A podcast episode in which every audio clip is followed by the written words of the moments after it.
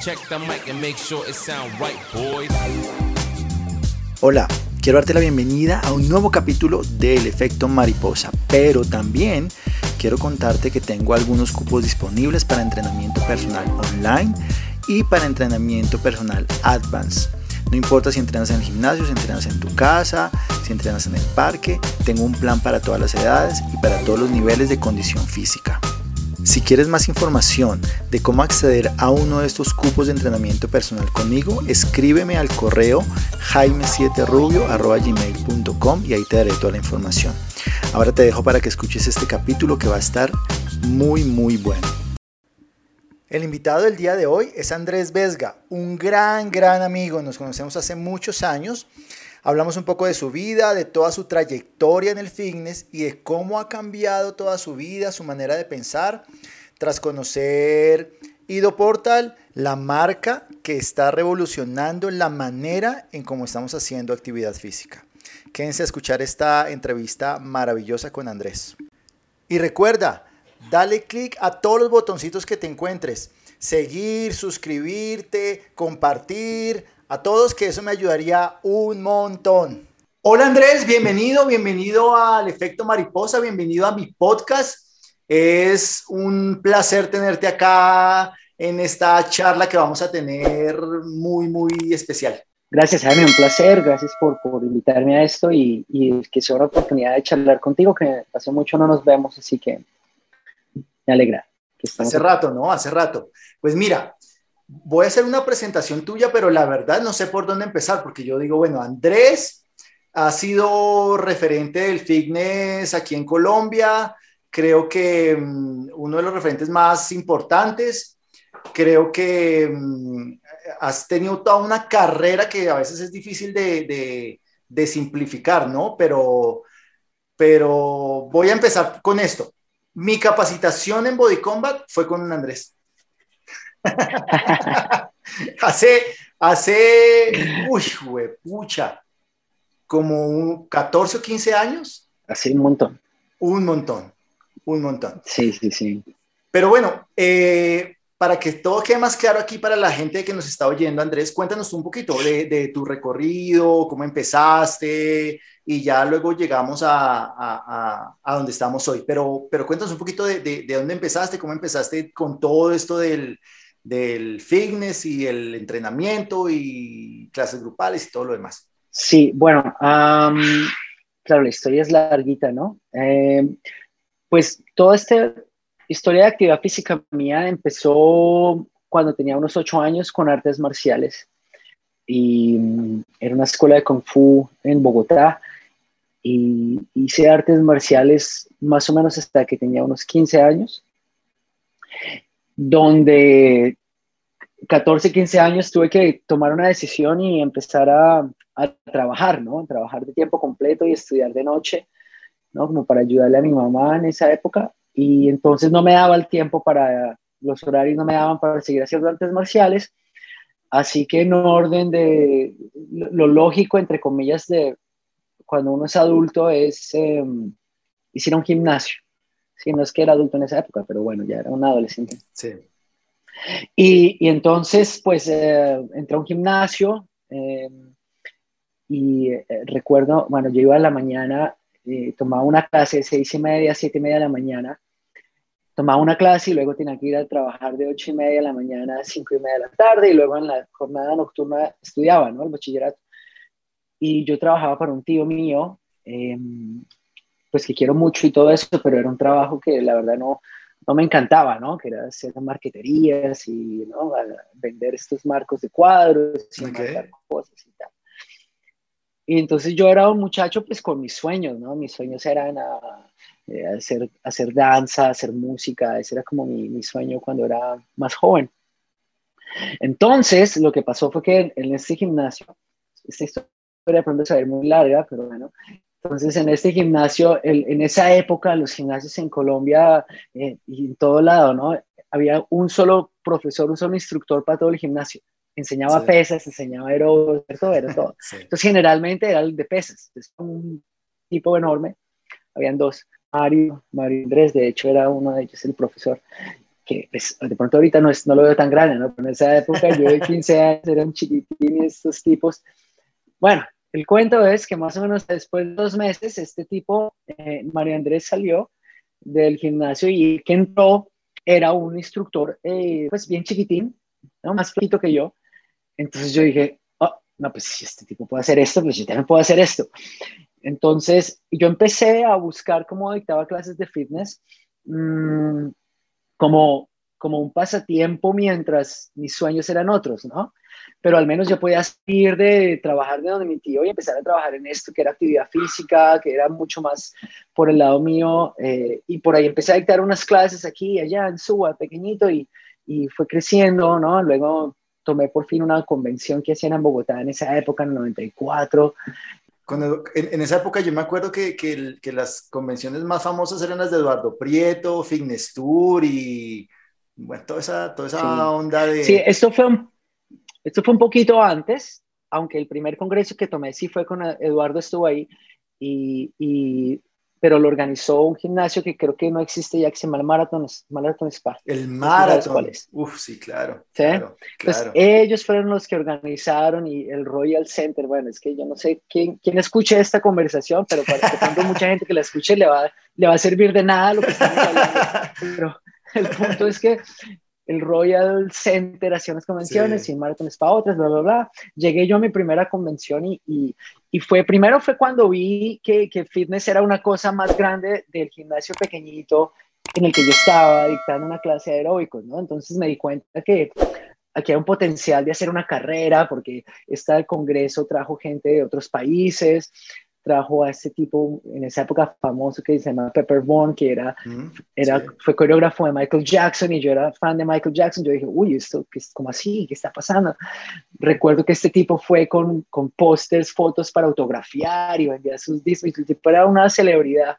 Entonces uno empieza a decir, ok, esto de fitness, aquí hay algo, ¿no? Aquí hay algo un poquito más, más de potencial, ¿no? Y, y Eduardo eh, tenía una clase allá, dicté una clase ahí me impresionó mucho la clase, pues todo me impresionó en esa época porque eh, en la época en que yo entré a fitness, eh, las coreografías prácticamente em, estaban empezando a existir.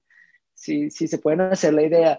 Entonces, las clases de aeróbicos hasta el momento era cero coreografía, ¿no? Entonces, el profesor hacía alguna cosa aquí y luego cambia aquí, y, o sea, no había nada. Entonces, yo fui a mi primera convención y empecé a ver un montón de cosas que no me imaginaba, ¿no? Coreografías y clases de hip hop y clases latinas y clases de step. Y, yo, uy, esto es fantástico. Bueno, Eduardo dictó ahí y nos conectamos, nos contactamos. Luego dictó, eh, me llamó él o el asistente de él, me, invitó a un congreso pequeño que él iba a hacer por su lado.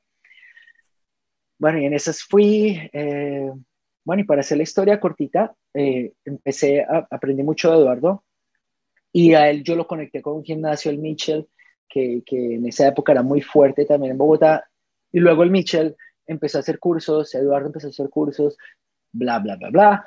Se creció todo, todo este rollo de capacitaciones y bueno, en fin, ese es más o menos, así empecé yo, ¿no? Sí. Eh, aprendí de mucha gente, aprendí un montón de Eduardo y bueno, luego... Eh, el, rollo conmigo es que yo hice artes marciales de pequeño y, tenía siempre esa curiosidad de hacer cosas físicas, ¿cierto?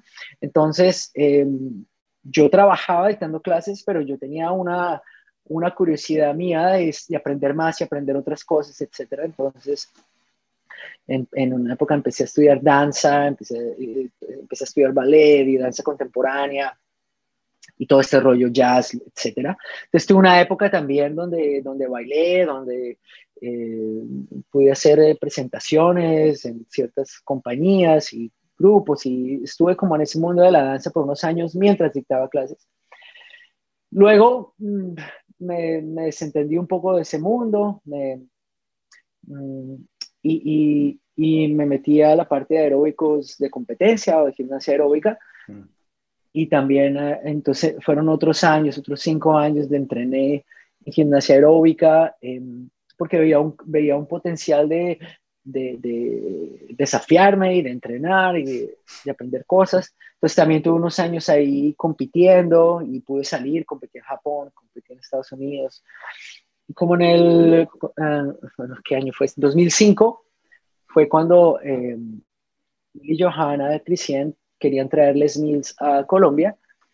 Tenían que buscar quiénes eran el equipo de entrenadores de ellos y mi esposa, eh, Xiomi, nos recomendó Uditeca y a mí, a otro grupo de profesores, hicimos ahí un bootcamp y ellos pues nos escogieron a cuatro, incluyendo a Xiaomi y a mí, para empezar a hacer el grupo de entrenadores en Colombia.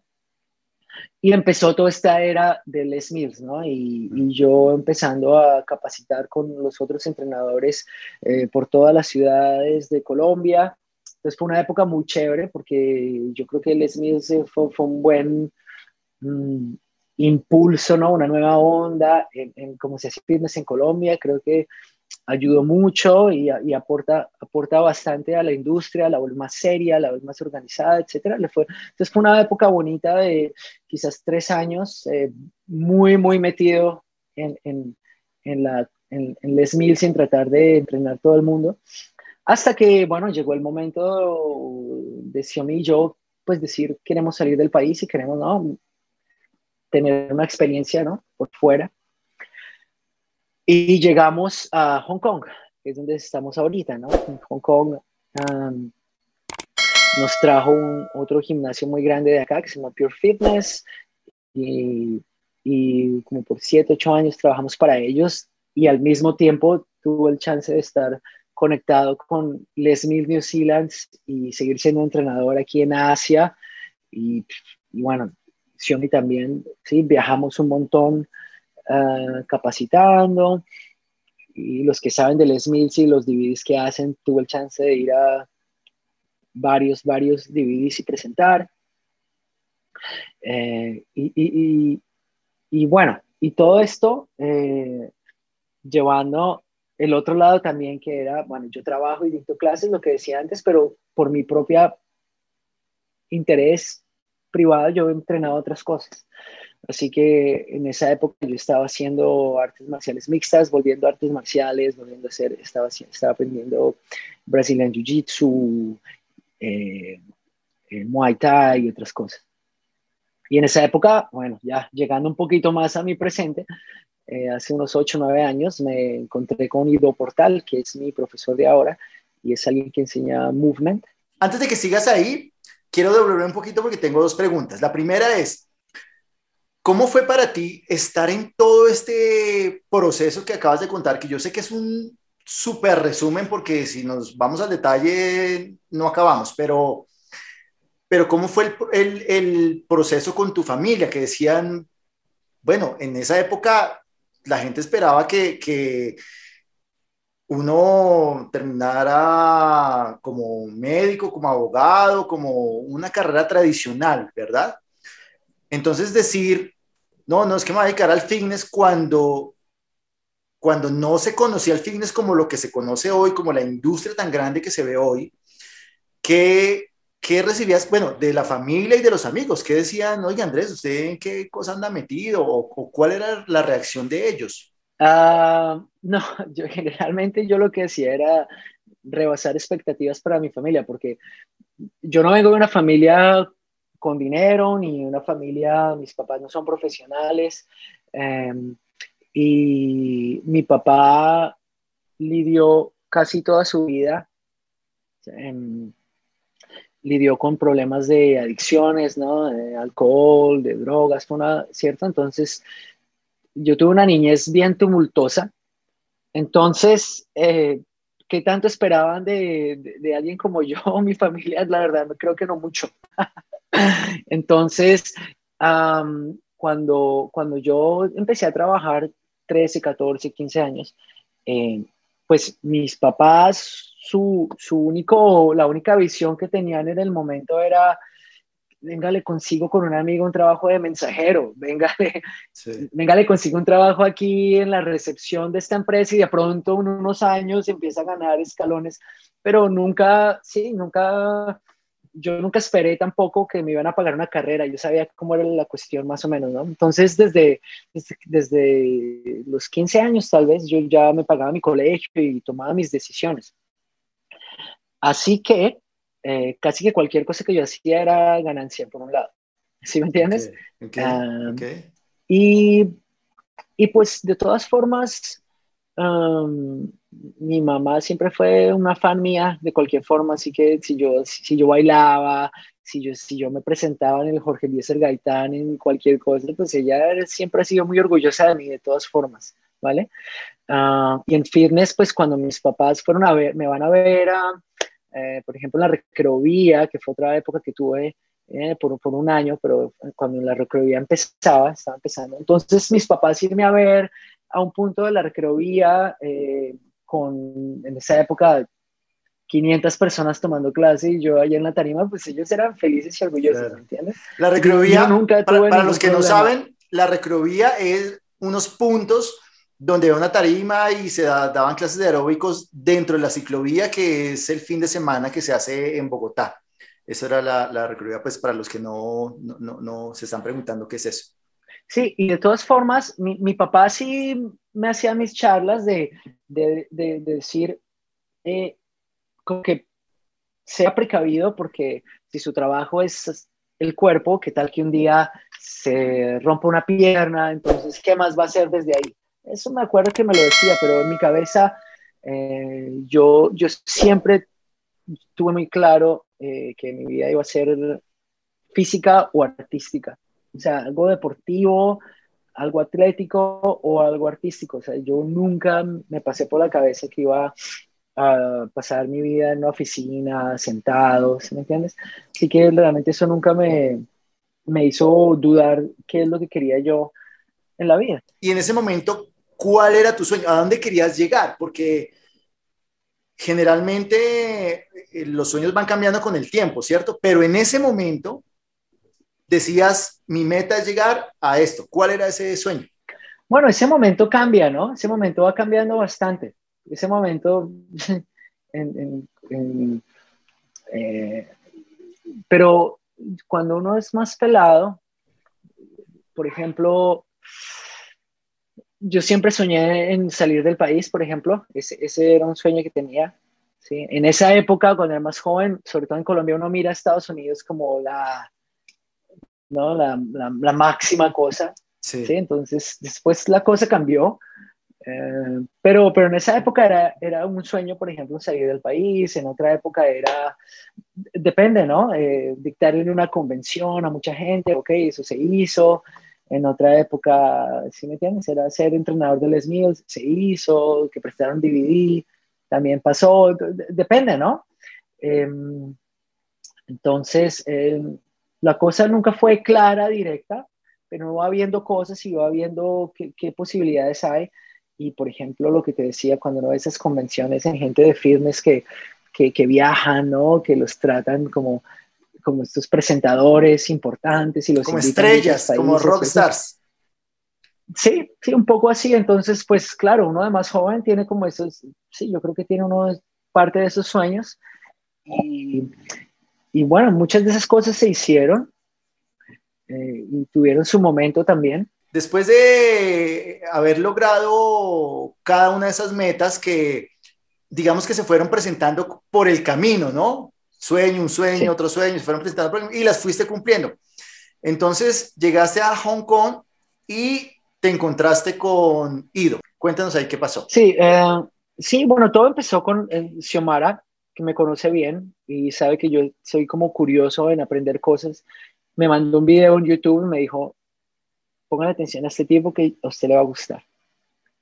Y efectivamente me cautivó, ese, ese primer video me cautivó primero, primero una parte física, ¿no? Porque Ido Portal es alguien que se enfoca en algo que él mismo creó, que se llama movimiento.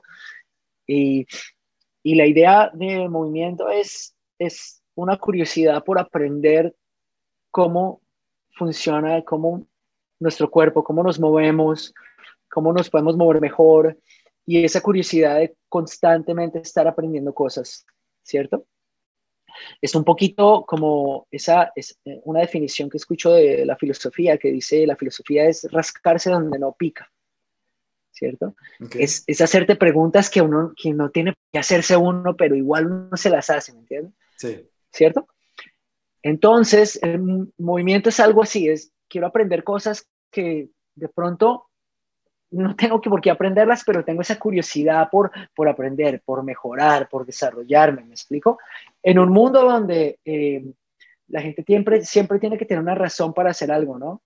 En los gimnasios, etcétera, o la gente que corre, que, ¿esto para qué me sirve? Me baja el gordito de acá, entonces sí lo hago. ¿Esto para qué me sirve? Me agranda este músculo, entonces sí lo hago. ¿Esto para que el corazón? Movimiento es, es, es algo, una discusión distinta, es algo no tiene que haber razón más allá de querer aprender más cosas. ¿cierto? En este caso son físicas, ¿cierto? Pero es igual a las personas que les gusta leer libros de todo porque quieren you aprender, aprender de la vida y crecer. Entonces el movimiento, es, esta filosofía es algo muy similar. Entonces, eh, em, entonces este tipo, Ido, eh, tiene un montón de videos y cada video hacía cosas distintas, ¿cierto? En unos videos hacen, tenía estas secuencias en el piso, moviéndose las manos en los pies, como, como un animal, como un tigre, como tal. Eh, en otros videos hace unas cosas de fuerza impresionantes, como un gimnasta. En las otras parece un bailarín. Entonces es como este tipo que, que es este rollo. Generalmente uno está acostumbrado a ver el que levanta peso es todo lo que hace. Y el que corre, corre. Y el bailarín es bailarín. Y hasta ahí pasó. Y el que hace yoga, hace yoga. Y este tipo tiene una librería de posibilidades con su cuerpo que es muy, er, en realidad es muy, muy difícil uh, encontrar. Entonces, esta curiosidad me llevó a, bueno, primero, eh, eh, curiosamente en Hong Kong, él estaba en Hong Kong por esa época, que él viaja por el mundo todo el tiempo, pero estaba acá por unos meses. Y aunque no lo conocía en ese momento, sí conocía a su estudiante más cercana, que se llama Odelia, y Jonathan, y Johnny. Y ellos dos estaban dictando unas clases en un sitio de artes marciales, entonces tuve el chance de tomar eh, unas clases con ellos como por mes y medio. Eh, y eso me empezó a gustar eso bastante. Entonces yo estaba tomando artes marciales en un lado y eh, el método de ido con ellos por otro. Hasta que llegó un punto eh, que dije, no, esto me gusta mucho, lo voy a meter toda. Eh, y bueno, desde ahí no paré. Odelia se fue de Hong Kong en esa época, pero luego yo empecé a estudiar por internet con Ido. Luego empezar, empecé a asistir a eventos con él, campamentos que hace, workshops. Y la primera vez que lo conocí a él, unos meses después de lo que estoy contando, y ya pude estar con él en persona y, no solamente ver físicamente lo que él puede hacer, pero la filosofía que él tiene detrás de su práctica me terminó 100% de convencer que yo quería ir por ese lado. o sea, me dejó, no me dejó ninguna duda de decir, sí, ya, es como cuando, sí, cuando en Matrix te dan la pastilla roja y tú ya sabes que la matriz existe y uno dice, ya, eso no lo puedo olvidar. No puedo seguir en la fantasía que estaba, ¿me entiendes? Y algo así pasó, ¿no? Es como, sí, la verdad, ya, ya, ya no hay vuelta atrás y, y, empecé a estudiar con él desde ahí.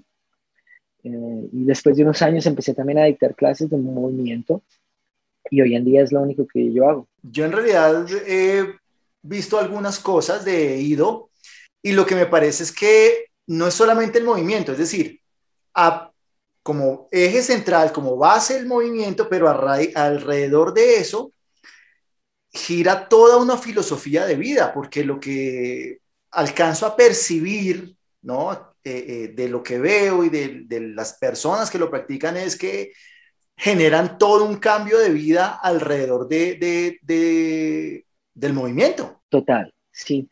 Este, yo pienso que la práctica que hacemos nosotros es, su objetivo principal es, ser, ser mejores, ser mejores, hasta ahí. Entonces, ser mejores es ser mejor persona, eh, ser mejores es, ser, ser mejor padre de familia, ser mejor esposo, ser mejor físicamente, pero también ser mejor intelectualmente. O sea, e, e, es, es, una, es una práctica que está dirigida hacia, eh, hacia vivir la vida con la intención de, de progresar y evolucionar. ¿cierto? Y la parte física, los ejercicios que hacemos y el entrenamiento que hacemos es, es casi más una excusa, no es un fin como tal, ¿vale? Entonces, em, sí, puede, sonar un poquito, ¿no? Un poquito, poquito loco la, la historia, pero, pero es, es, un poco así, ¿no? Entonces, em, cuando tú haces eh, una clase en el gimnasio, le puede gustar a uno mucho, pone cualquier nombre que tengas en el gimnasio, pues uno va a la clase, suda un poco, al otro día vas a la misma clase y es la misma cosa con otra música, sudas otro poco y así se te va a ir dos, tres, cinco años y prácticamente cinco años después es la misma persona, ¿cierto? Eh, y, y, qué ha pasado? La pasé rico en el gimnasio y para, si para alguien eso está bien, está bien, pero realmente no hay, no hay mucha evolución.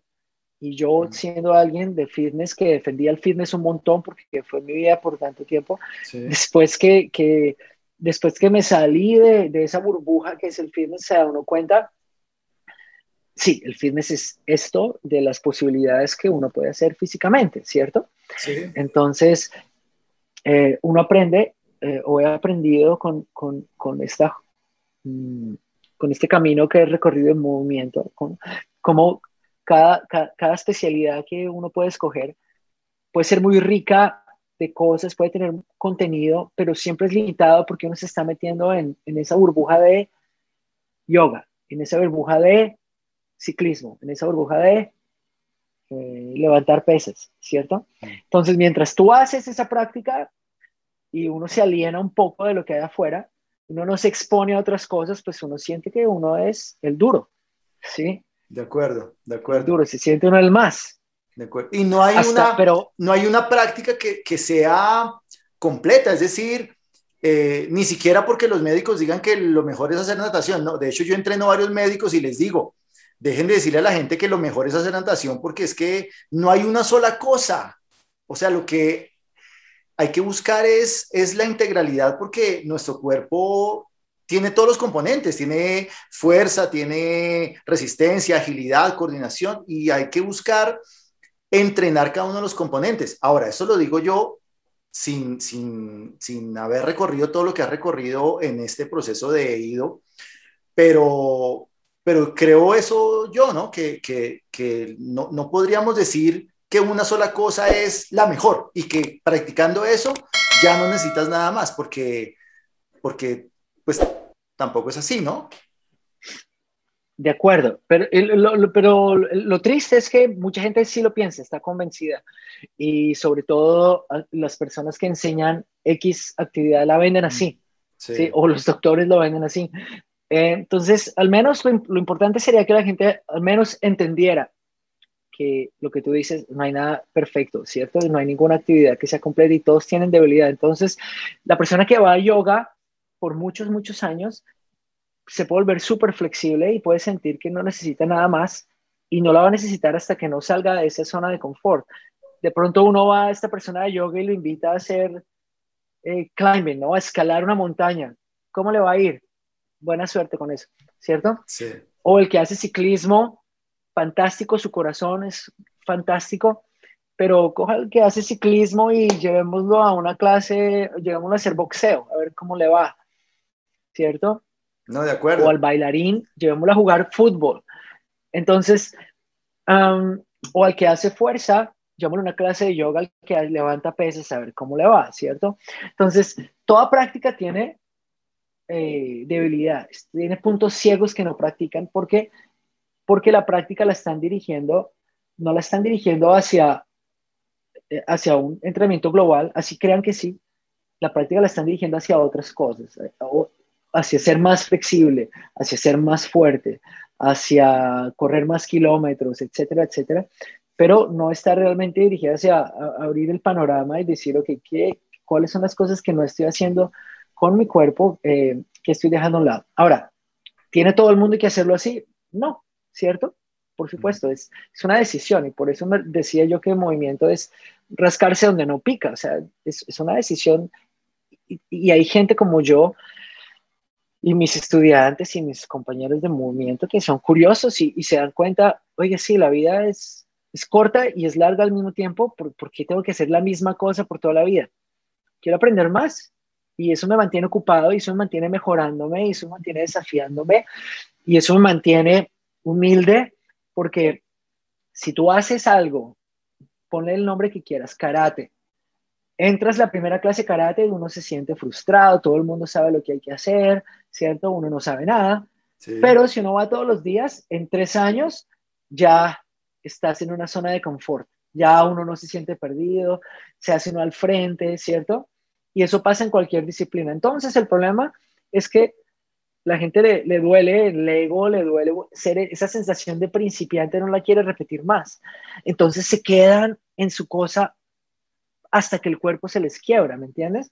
Entonces, conozco mucha gente, tal vez tú también en tu, en tu profesión, obviamente, conozco gente que rodillas rotas, cirugía en la rodilla, cirugía en la cadera, porque llevan corriendo y corren y corren toda la vida y les hacen cirugía y que lo primero que hacen apenas se recuperan, vuelven a la siguiente maratón porque es lo único que saben hacer y nunca han dicho, oiga, tal vez le estoy dando demasiado a las rodillas por muchos años. Creo que es hora de buscar otra cosa. La gente les, le cuesta mucho decir, voy a volver a ser principiante, voy a volver a empezar de cero. Pero si uno, si uno le da la vuelta a, la, a la cámara, pues porque hay que verlo así, porque no verlo como, oye, qué interesante que la vida es para aprender y la vida es para mejorar y, quiero, quiero ir a una cosa que nunca he visto a ver cómo me va y mejorarla también y luego la siguiente y luego la siguiente y luego la siguiente. Y entonces tiene uno una vida entera para, para vivirla y para crecer y evolucionar y no para repetirse uno y ser la misma persona eh, por siempre. Sí. Me haces pensar en dos cosas. Uno, de unos estudios que hicieron en Alemania con corredores de tercera edad. Es decir, personas que llevan corriendo 20, 30 años de su vida corriendo. Hicieron varios eh, estudios con ellos y se dieron cuenta que sistema cardiorrespiratorio, sistema cardiovascular de caballo de carreras, ¿no? Súper bien. Pero muchos de los problemas de huesos y articulaciones de una persona sedentaria. Entonces dicen, espérate un momento, algo está pasando acá porque si llevan tanto tiempo haciendo ejercicio, ¿qué está pasando? Que tienen muchos de los problemas de huesos y articulaciones de una persona sedentaria. Bueno, porque es lo que dices tú, solamente se dedicaron a una cosa. Entonces, trabajo de fuerza, trabajo de flexibilidad, no, no había mucho, ¿no? Solamente correr, correr, correr, correr, correr, correr, correr, correr. Y eso tuvo una implicación en sus, en sus huesos y articulaciones. Eso, es lo primero que, que, me haces pensar, pero también pienso que todo lo que, toda la explicación que acabas de dar va completamente en contra de lo que es el fitness hoy en día. Porque el fitness hoy en día es, necesito hacer esto para verme así. ¿Qué hay que hacer?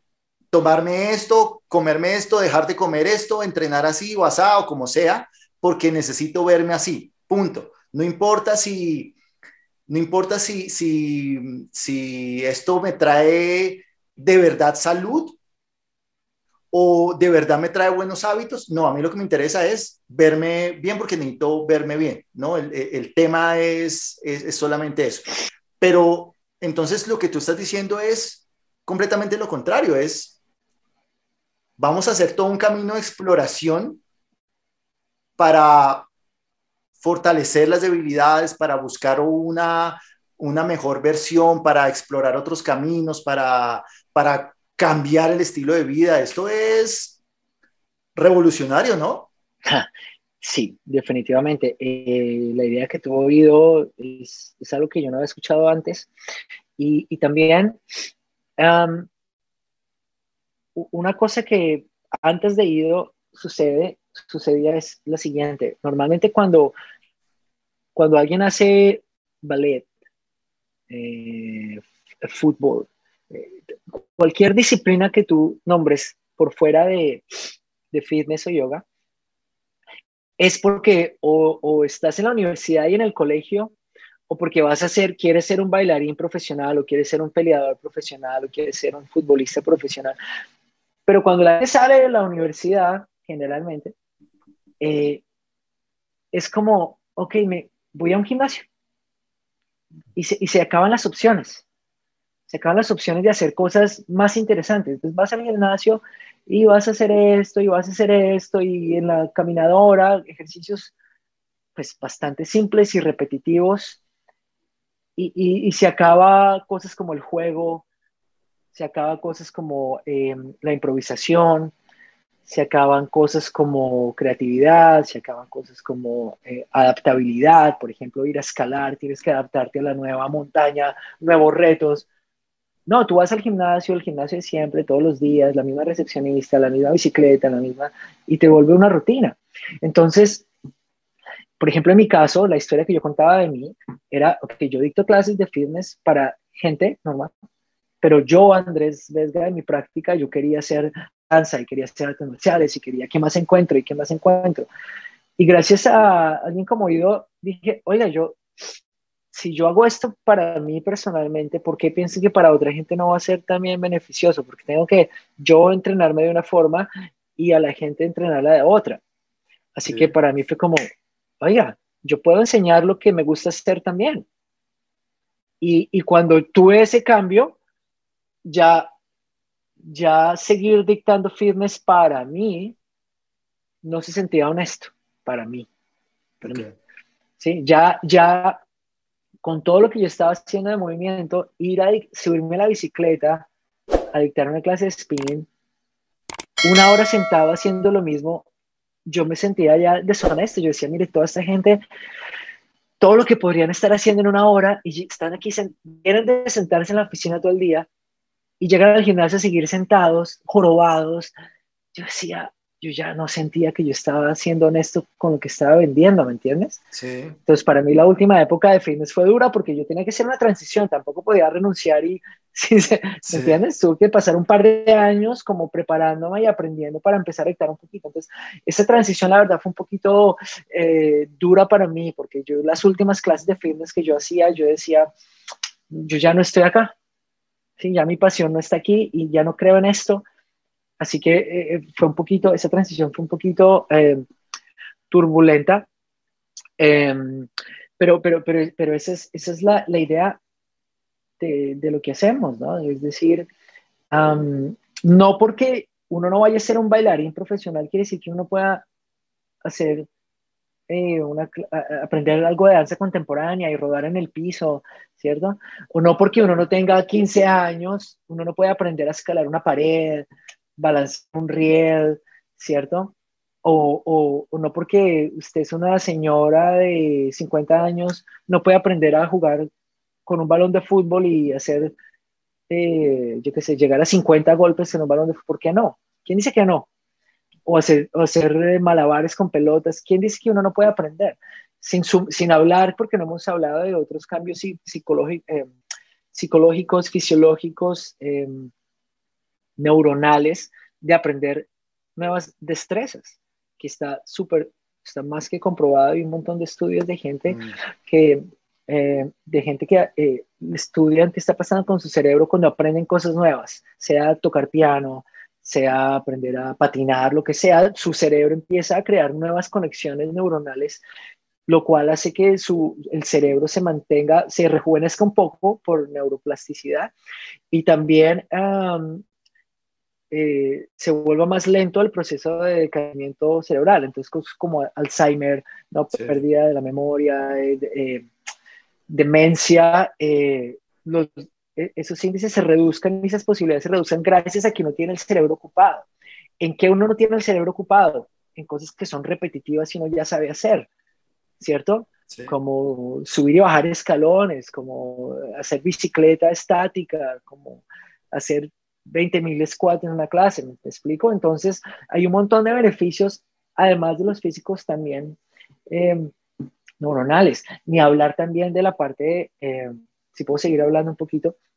Claro que sí. De,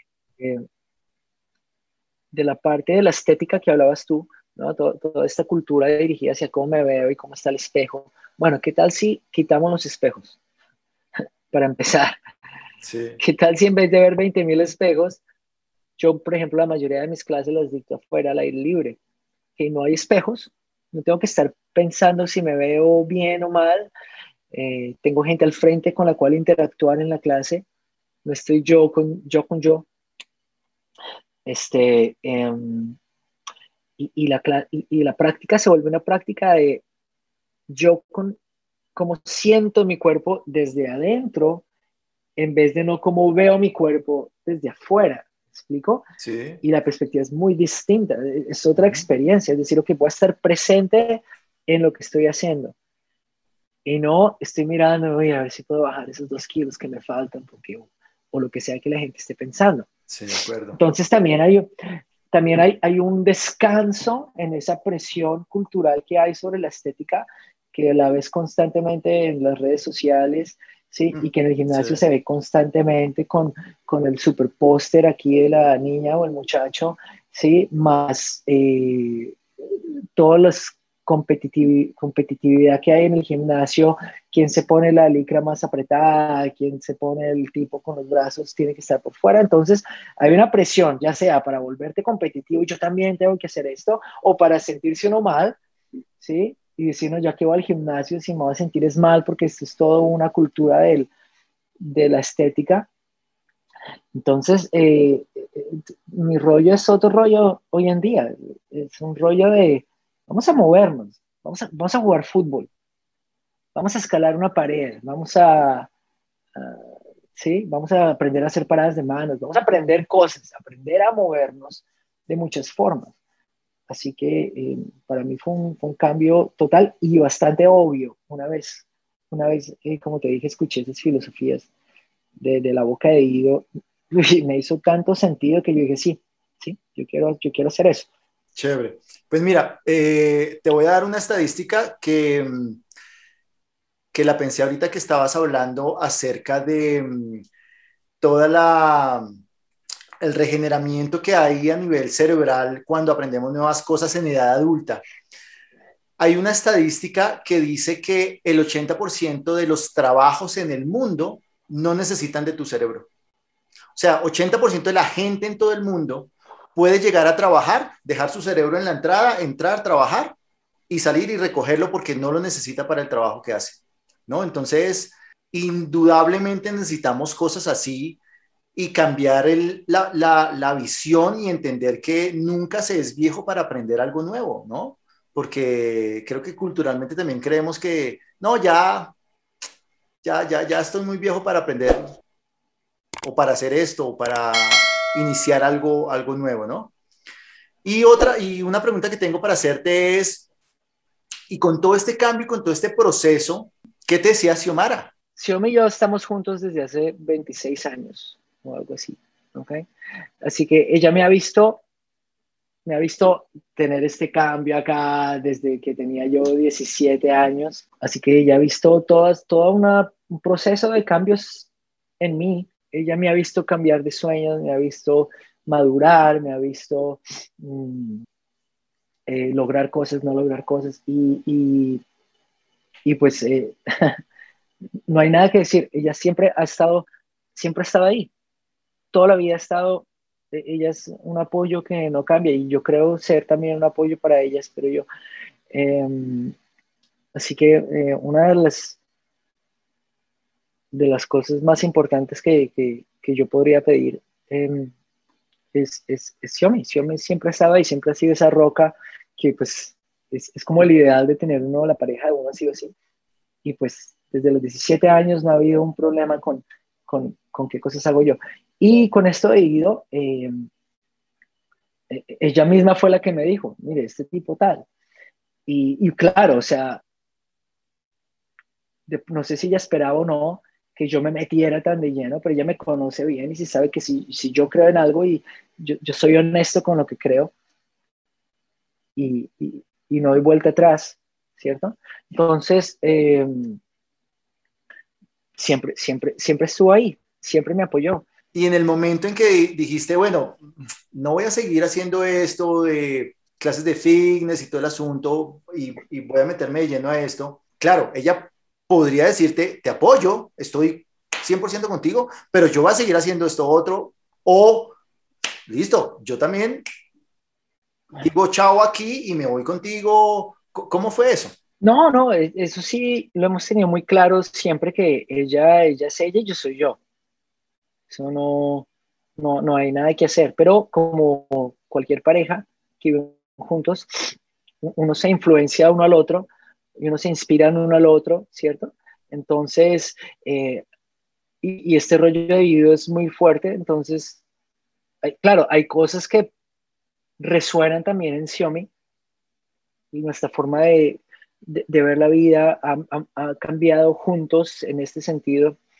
Eh, nuestra visión de entrenar ha cambiado, pero eso no quiere decir que ya se vaya a volver, ¿no? Eh, profesora de movimiento como lo estoy haciendo yo, ¿cierto? Ella, ella sigue haciendo lo suyo, eh, en lo que es tan buena que es, ¿no? En pilates, en fitness, ¿cierto? Mm, pero también toma mis clases de movimiento y sabe que le sientan muy bien, pero también hay cosas de movimiento que ella ha aprendido durante los años conmigo que ya también aplica en sus clases, pero sin cambiar y dejar de, de, dictar las clases que ella dicta, ¿cierto?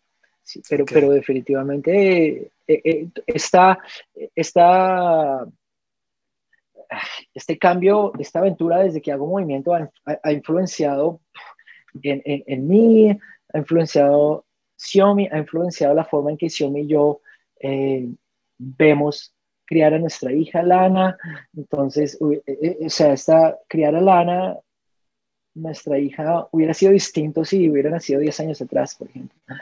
Eh, hemos influenciado la familia, los papás de Xiaomi en Colombia los hemos hecho sí, hacer movimiento, les aprendi están aprendiendo ya a hacer malabares con pelotas, hacer crawling, etcétera, tratar de mantenerlos ¿no? activos de diferentes formas. Mm, entonces, esto influye, pero, pero definitivamente ella es ella yo, y yo soy yo.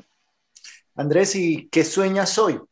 ¿Cuál es el, cuál es el sueño que tienes hoy hacia, hacia el futuro? No sé si cercano, lejano, pero ¿qué, qué sueñas hoy? Ah, pues desde que tenemos a Lana, eh, y como tú sabrás con tu hija también, los, la mayoría de los sueños es imaginarse qué va a pasar con Alana cuando tenga 10 años, cuando tenga 15 años. ¿Cómo le puedo yo enseñar lo que quiero enseñar? ¿Cómo la puedo yo proteger de lo que la quiero proteger? ¿Cómo, eh, eh, se vuelve mucho, mucho eso, se vuelve mucho menos personal y, estos sueños.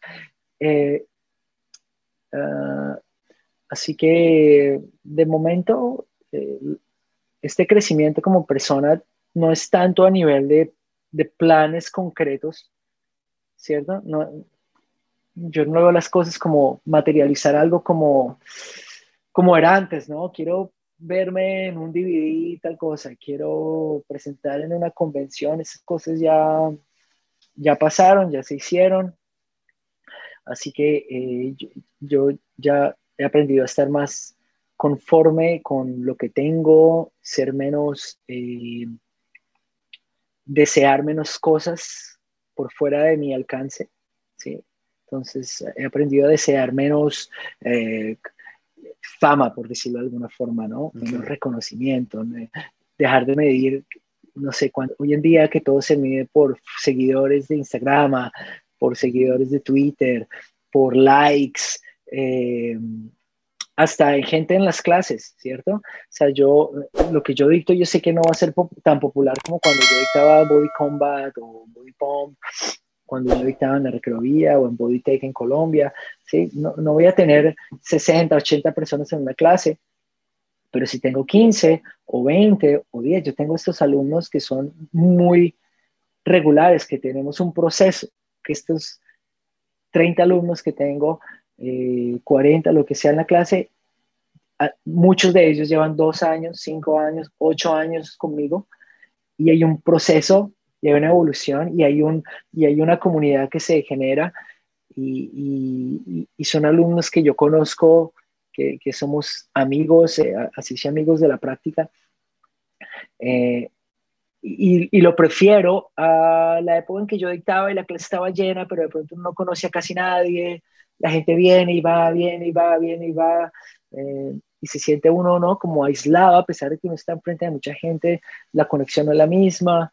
Eh, entonces, yo estoy, yo estoy bien como estoy haciendo las cosas, eh, y, el, creo yo que el proceso es más interno, más, más como, como quiero mejorar yo como persona, como Andrés, como esposo, como papá, nuestra familia, cómo cuidarla y hacerla crecer. E, eso es lo que, lo, que me, lo que me mantiene a mí moviéndome. Entonces, sueños como tal en algo así más grande, realmente no, no, no los hay. Por ahí de pronto algún día habrá un estudio físico, pero no es que me esté yo rompiendo la cabeza por, por hacerlo tampoco. Tengo que también decir algo acá y es que quien abrió las puertas a la cantidad de profesores, entrenadores colombianos que hay en este momento en Asia, fuiste tú y porque antes de ustedes, eh, cero, ¿no? Ustedes fueron los que abrieron las puertas para que muchos profesores llegaran a, Asia y todo el, reconocimiento que, tenían ustedes, digamos que hizo que, creyeran un poquito más en, el, en el talento colombiano. Pero esto también me hace pensar, bueno, de verdad tiene que ser muy importante esto para que, para que cambiara todo este eh, modo de pensar de Andrés, además porque porque yo conocí a Andrés 100% fitness, ¿no? Entonces, e, eso lo que me causa es mucha, muchas ganas de conocer un poco más acerca de, de Ido.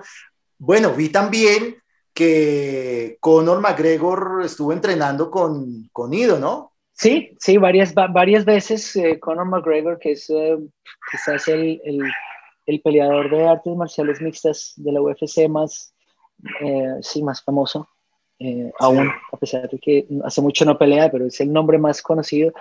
Eh, y él ya no sé hace cuántos años se encontró ahí por, por internet y tal, y empezó a hacer sus cosas y finalmente alguien los conectó y, y han entrenado ya, sí, varias, varias veces han practicado, han practicado juntos. Chévere. Andrés, quiero preguntarte otra cosa. Mm, este podcast se llama El efecto mariposa y está basado en un proverbio chino que dice, el aleteo de una mariposa aquí puede generar un tornado al otro lado del planeta. No porque el aleteo de la mariposa sea tan fuerte como para provocar un tornado, sino porque el aleteo de la mariposa puede generar una serie de eventos que terminen en un tornado. Y de igual manera en nuestras vidas muchas veces pasan cosas así pasan algunas cosas pequeñas o tomamos algunas decisiones que pueden tener unos efectos considerablemente grandes. ¿Cuál piensas tú que ha sido el efecto mariposa en tu vida? Digamos, pueden ser dos que se me ven a la cabeza tratando de tratando de seguirte el juego con la teoría del efecto mariposa. Em, quizás uno sea, por ejemplo, decidir que yo no tomaba trago, por ejemplo. ¿cierto? Yo nunca he tomado trago en mi vida. Entonces, como yo te dije, yo, yo he visto en mi familia, a mi papá y un montón de familia, ¿no?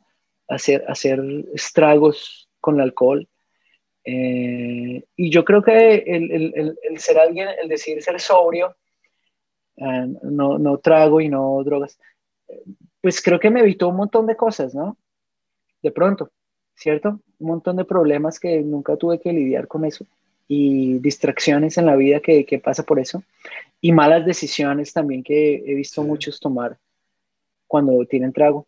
Entonces, eh, yo creo que, que eso es algo que me ha, no sé, yo creo que puede ser algo que, que, que influencia muchas decisiones y mi manera de ser en la vida, la, la, salud que he podido mantener también uh, durante mi vida por, por, por, por esas cosas, ¿no? Comer sano, no tomar trago, etc. esa puede ser una.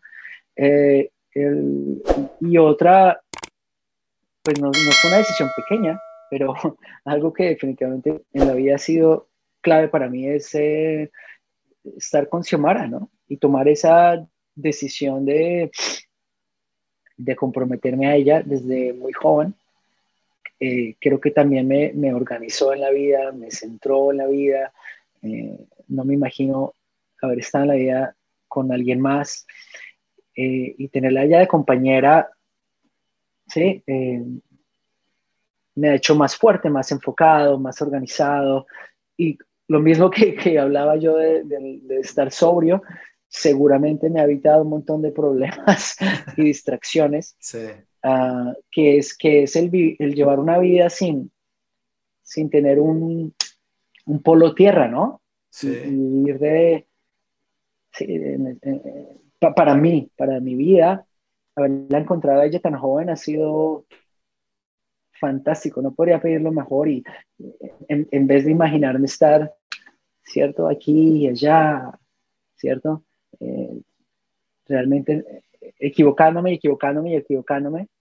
Eh, por ejemplo, mi, mis papás están separados y, y, ver a mi papá estar muy enamorada de mi mamá, pero por sus errores, por su trago y tal, tener que divorciarse, eh, es una cosa triste que aprendí mucho de esas cosas, ¿no? Porque yo sabía cómo se querían, ¿sí? Y dejar, dejar ir las cosas por, por, por estas eh, distracciones es una tontería. Así que eh, yo creo que aprendí mucho de los errores de mi papá. Y, y esa es otra. Estar con Xiaomi, por supuesto, es algo que influenció toda mi vida. Ok. Mm. Bueno, chévere, chévere. Andrés, si la gente quiere saber un poquito más acerca de Ido y todo esto que estás haciendo, bueno, cuéntanos tus redes y, cómo podemos conocer un poquito más. Claro, sí, yo tengo Instagram, tengo Facebook, tengo YouTube, ¿cierto? Mi nombre es Andrés Vesga y Instagram, sí, Andrés Vesga es, mi, mi, nombre de ahí. Eh, mi profesor se llama Ido Portal y él tiene mucho, mucho material en Internet, en YouTube, eh, eh, muchos blogs también en Internet, así que es muy fácil de encontrar. Entrenar con él por Internet también es fácil, eh, escribiendo a info arroba idoportal.com. En Latinoamérica no hay mucho de ido, ¿verdad? No hay. Uh, déjame pensar. En México está, está un alumno, amigo mío, Jonathan Fletcher, que es eh, alumno cercano de IDO, del grupo de mentorship en el que estoy yo también. Él está en Puerto Escondido, en México. Em, y hay, hay, y hay algunas personas, eh, en Medellín está Daniel Enscat, que, que, fue alumno de IDO y, está ¿no? haciendo ciertas cosas eh, similares en Argentina. Hay un par de muchachos que fueron también por ahí, pero que sean alguien que puede ofrecer exactamente el, concepto de IDO eh, en México con Jonathan Fletcher.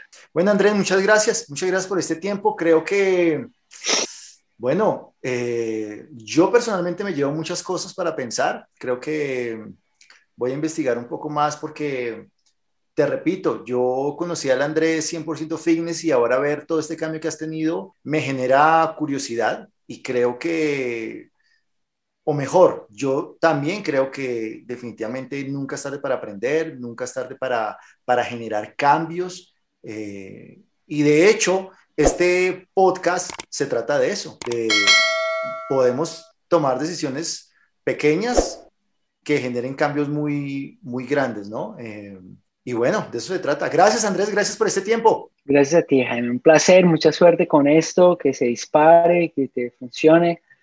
Eh, y un gran abrazo. Chao, gracias. Chao. Espero que este capítulo te haya gustado tanto como a mí. Y recuerda que para asesorías de entrenamiento conmigo puedes escribirme al correo jaime7rubio.gmail.com También puedes seguirme en todas mis redes sociales como Jaime7Rubio. Y nos vemos en el próximo capítulo con un nuevo invitado. Chao.